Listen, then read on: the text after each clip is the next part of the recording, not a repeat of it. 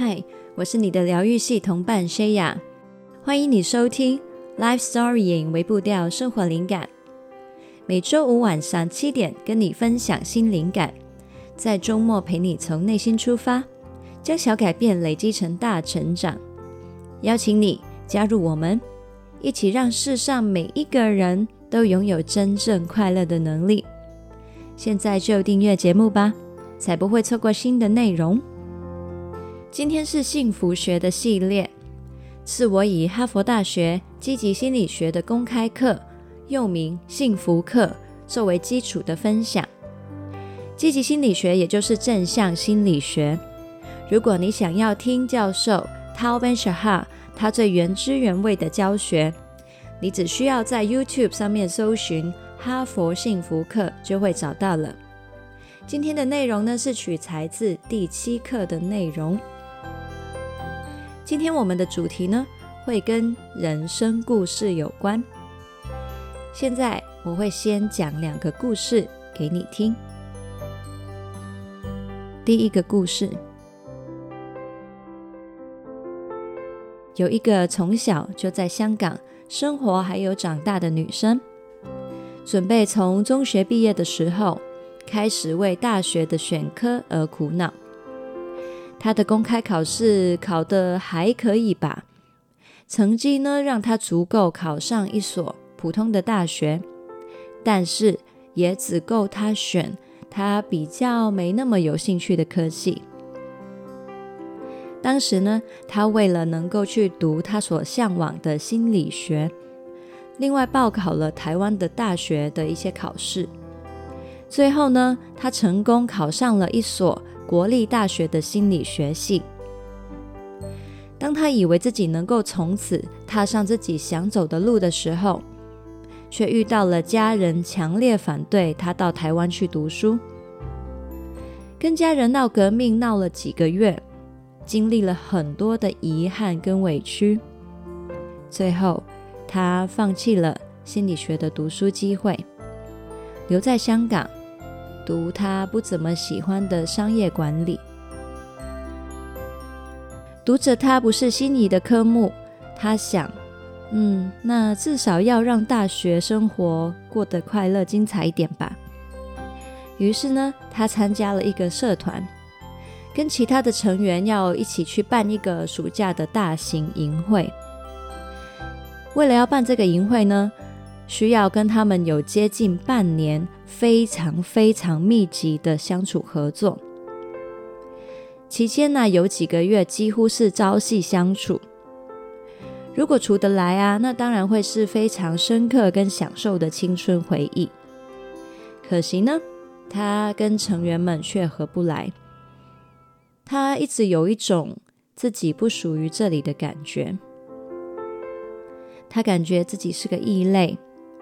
在团体里面跟其他人比较起来，自己特别卑微，也感受到了一些被霸凌的迹象。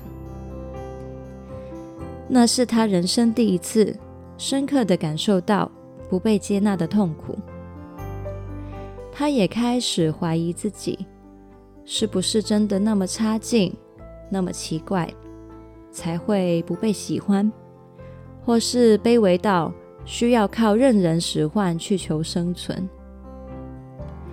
这一次的经验呢，是对他自我价值非常重大的打击。在毕业之后，他找到了第一份工作，是在一间社会福利机构服务。当时他因为对自己的价值极为不信任，于是以低到不可思议的薪水。做着这份工作，从来并不认为自己值得更多。工作表现也算不错，做到某个程度，主管让他升迁。升迁之后，薪水依然低得可怜。他始终没有忘记自己对心理学学习的追求，于是他报读了心理智商硕士，他也考上了。顺利毕业，在毕业的当下，他满怀热忱的想要进入心理咨商的领域，不过呢，在香港这个领域的机会并不多。于是啊，当有一份咨商师职位的工作机会出现了，他想都没有想就马上答应。当他以为这是他美梦的开始，其实这是他活到目前的人生为止最黑暗的噩梦的开始。这份工作，他发现自己怎么做、怎么努力，都无法达到主管的要求。每天上班时间从不间断的工作，除了去洗手间的时间以外，几乎没有一刻是停下来休息的。就连午饭的时间，仅仅可以休息的时间，也常常被主管叫去检讨表现。每天都加班五个小时，连生病都不敢请假。他已经挤尽每一刻去努力了，但是还是没有让主管满意过。每天都是听着自己有哪里不好，哪里不对，却已经不知道还可以怎么样更努力了。每天失眠到天亮，每天哭着上下班，每天都度日如年，每天都怀疑自己能不能够安然的度过今天。当时身边的家人朋友都很担心他是不是会患上忧郁症。最后，最后。他还是跟主管不欢而散，离开了那份工作。虽然他生存了下来，但是他却觉得他的心里蒙上了阴影，也丢失了继续当一个智商师的勇气。他觉得自己很不幸。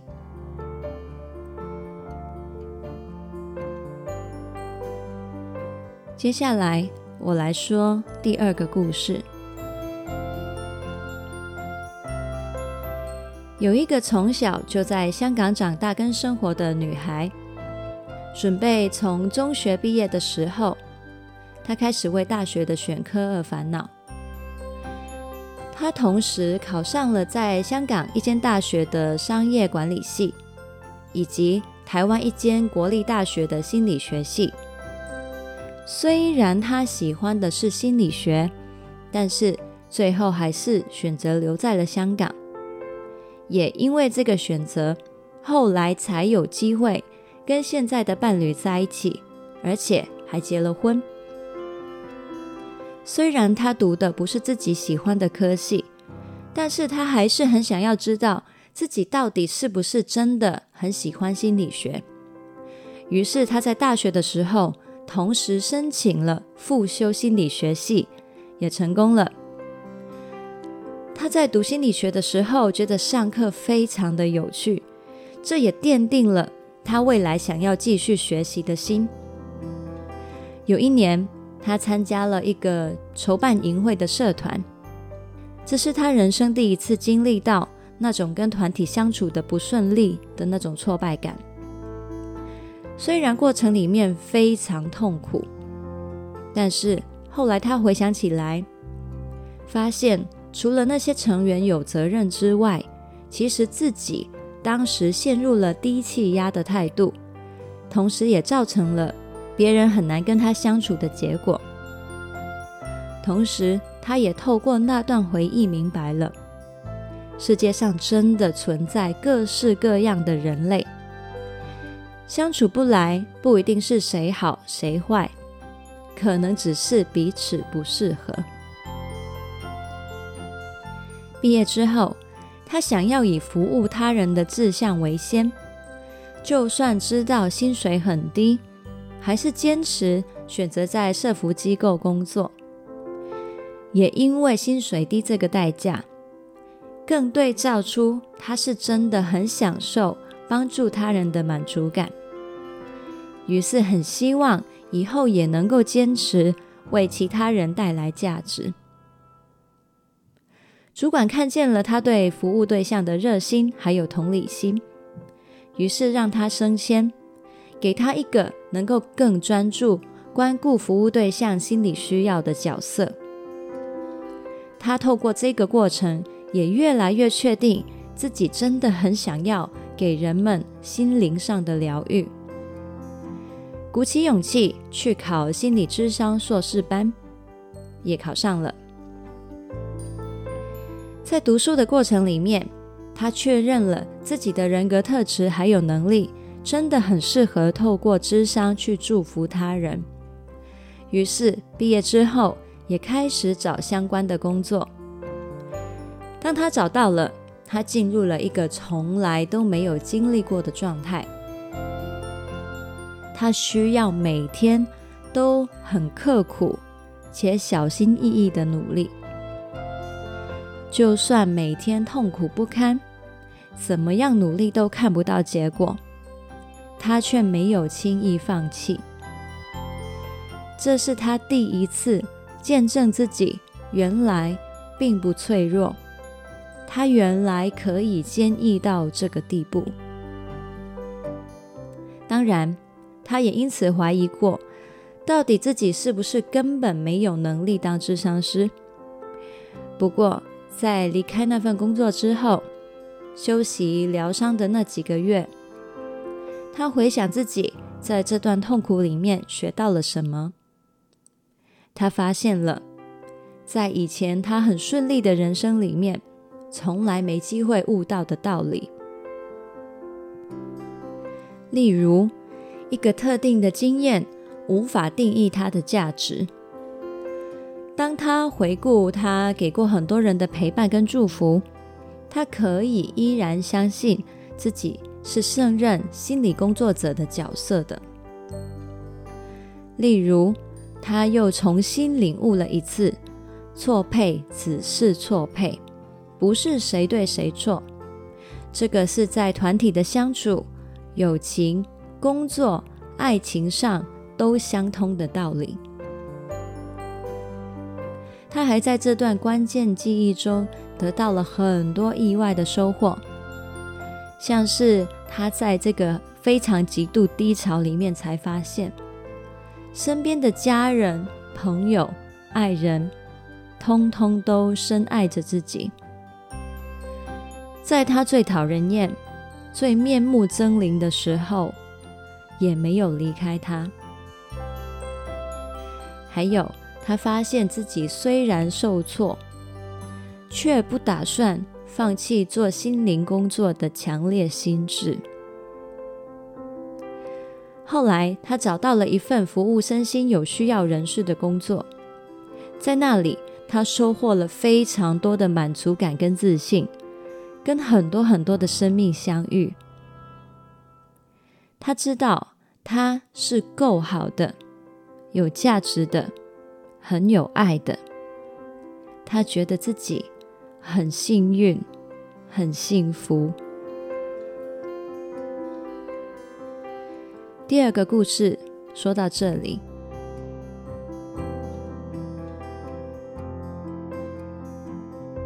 你发现了吗？其实这两个故事来自同一个人，是同一个人生。这两个版本的故事。给你怎样的感觉呢？你觉得他们的差别在哪里呢？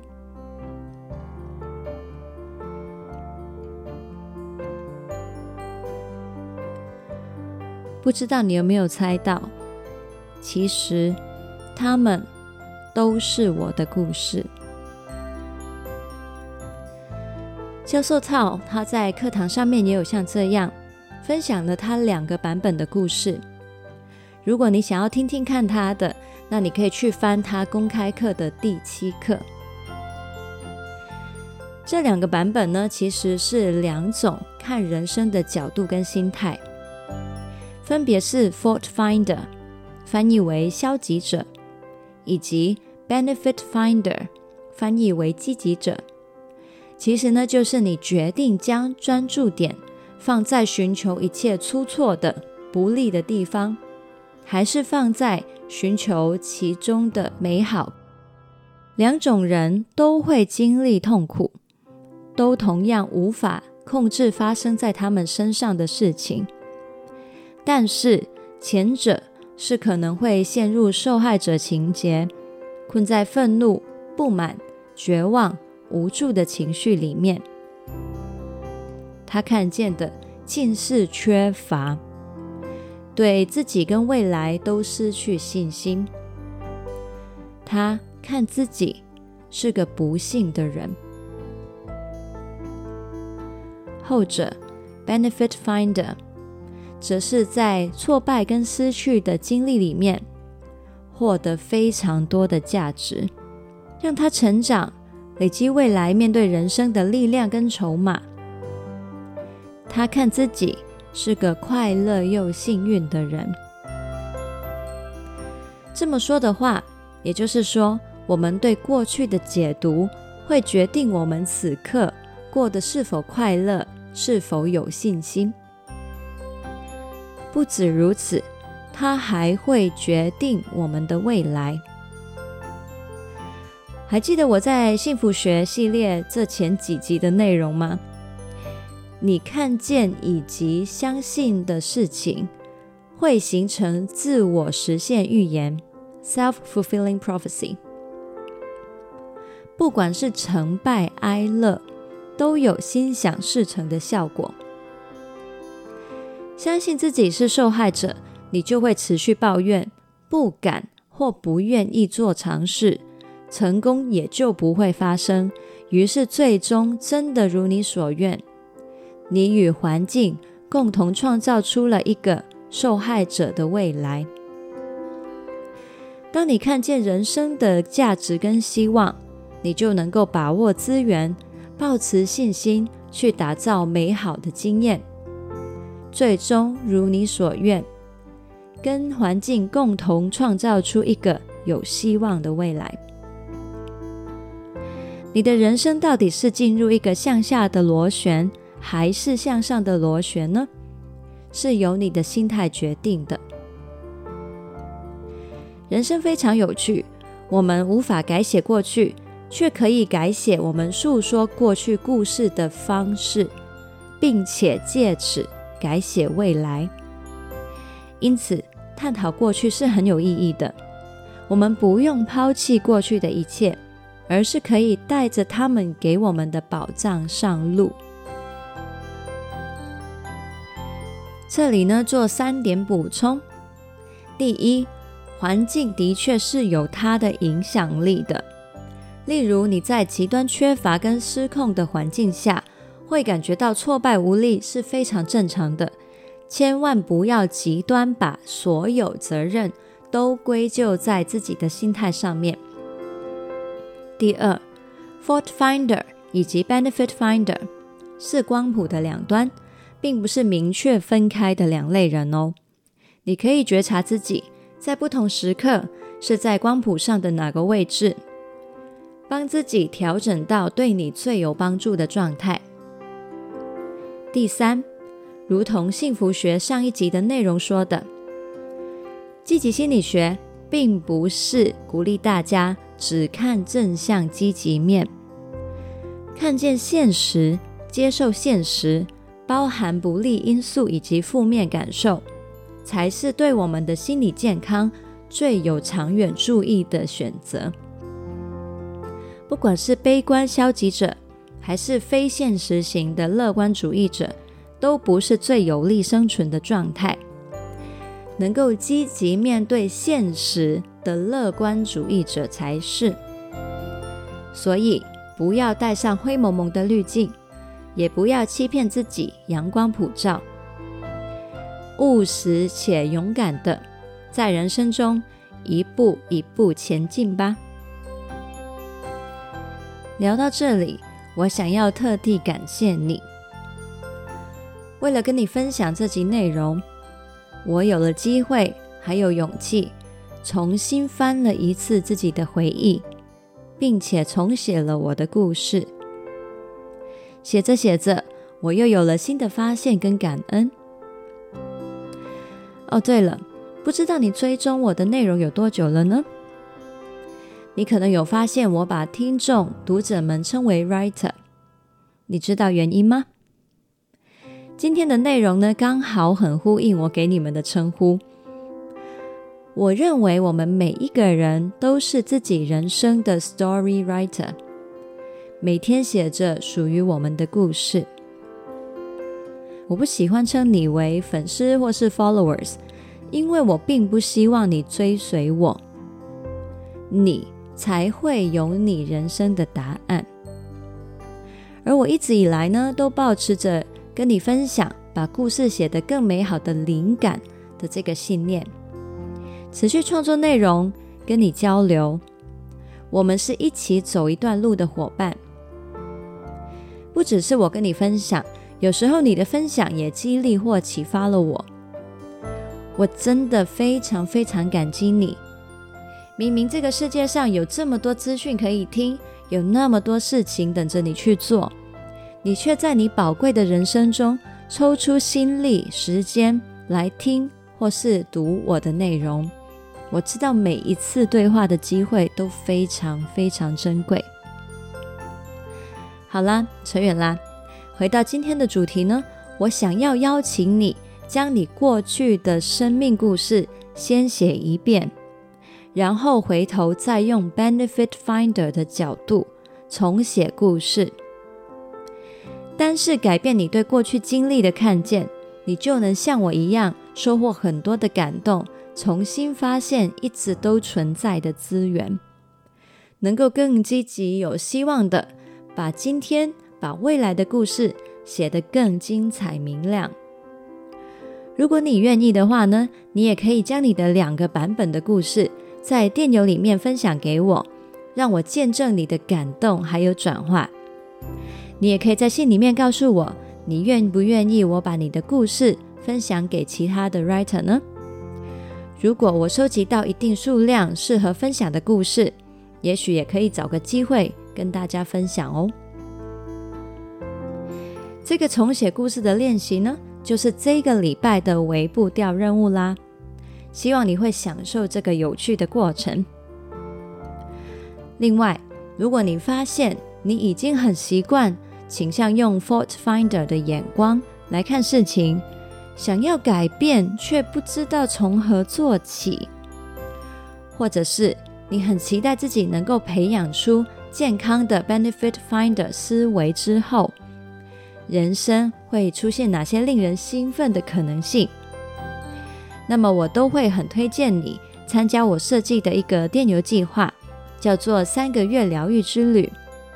在三个月里面，你会每周收到一封我写给你的电邮，带你做一个非常生活化的小练习。这个计划呢，是我以积极心理学为基础设计的，你可以透过这些的练习。从生活小细节里面开始训练你 Benefit Finder 的思维肌肉，把你的思维倾向做出长远的调整。我相信对你的人生会有非常大的帮助。这些练习呢，绝对都是非常简单又有效的，你一定能够做得到。有不少参加过疗愈之旅的 Writer 都说，他们开始发现。并且实践看待人事物，还有看待自己的新角度，自然而然的成为一个容易快乐的人。面对疲劳感还有挫败，他们的心理免疫力也都提升了。本来每天都看似很平淡的生活，也开始变得闪亮亮的，对未来也带有更多的希望。如果你也想要经历这种 Benefit Finder 眼光的魔法，那就马上到资讯栏的连接加入我们吧。这集文字稿是在 LifeStorying 点 co 斜线改写过去。如果你想到有谁会喜欢或是需要这一集内容，记得要分享给他，一起让世上每一个人都拥有真正快乐的能力。记得按订阅哦，还有帮我们打五星评分，还有可以在 Apple Podcast 那里留言，让更多人认识这个节目。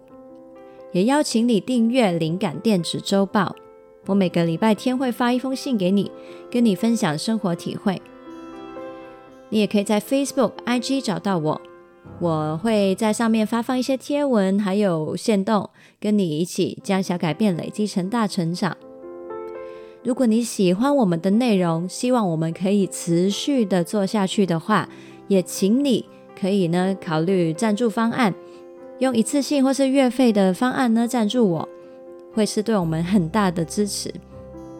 或者你可以到辽心成长旅行社里面看看我们有什么的计划商品会适合你，对你有帮助，同时呢也是一个支援我们一个非常好的途径哦。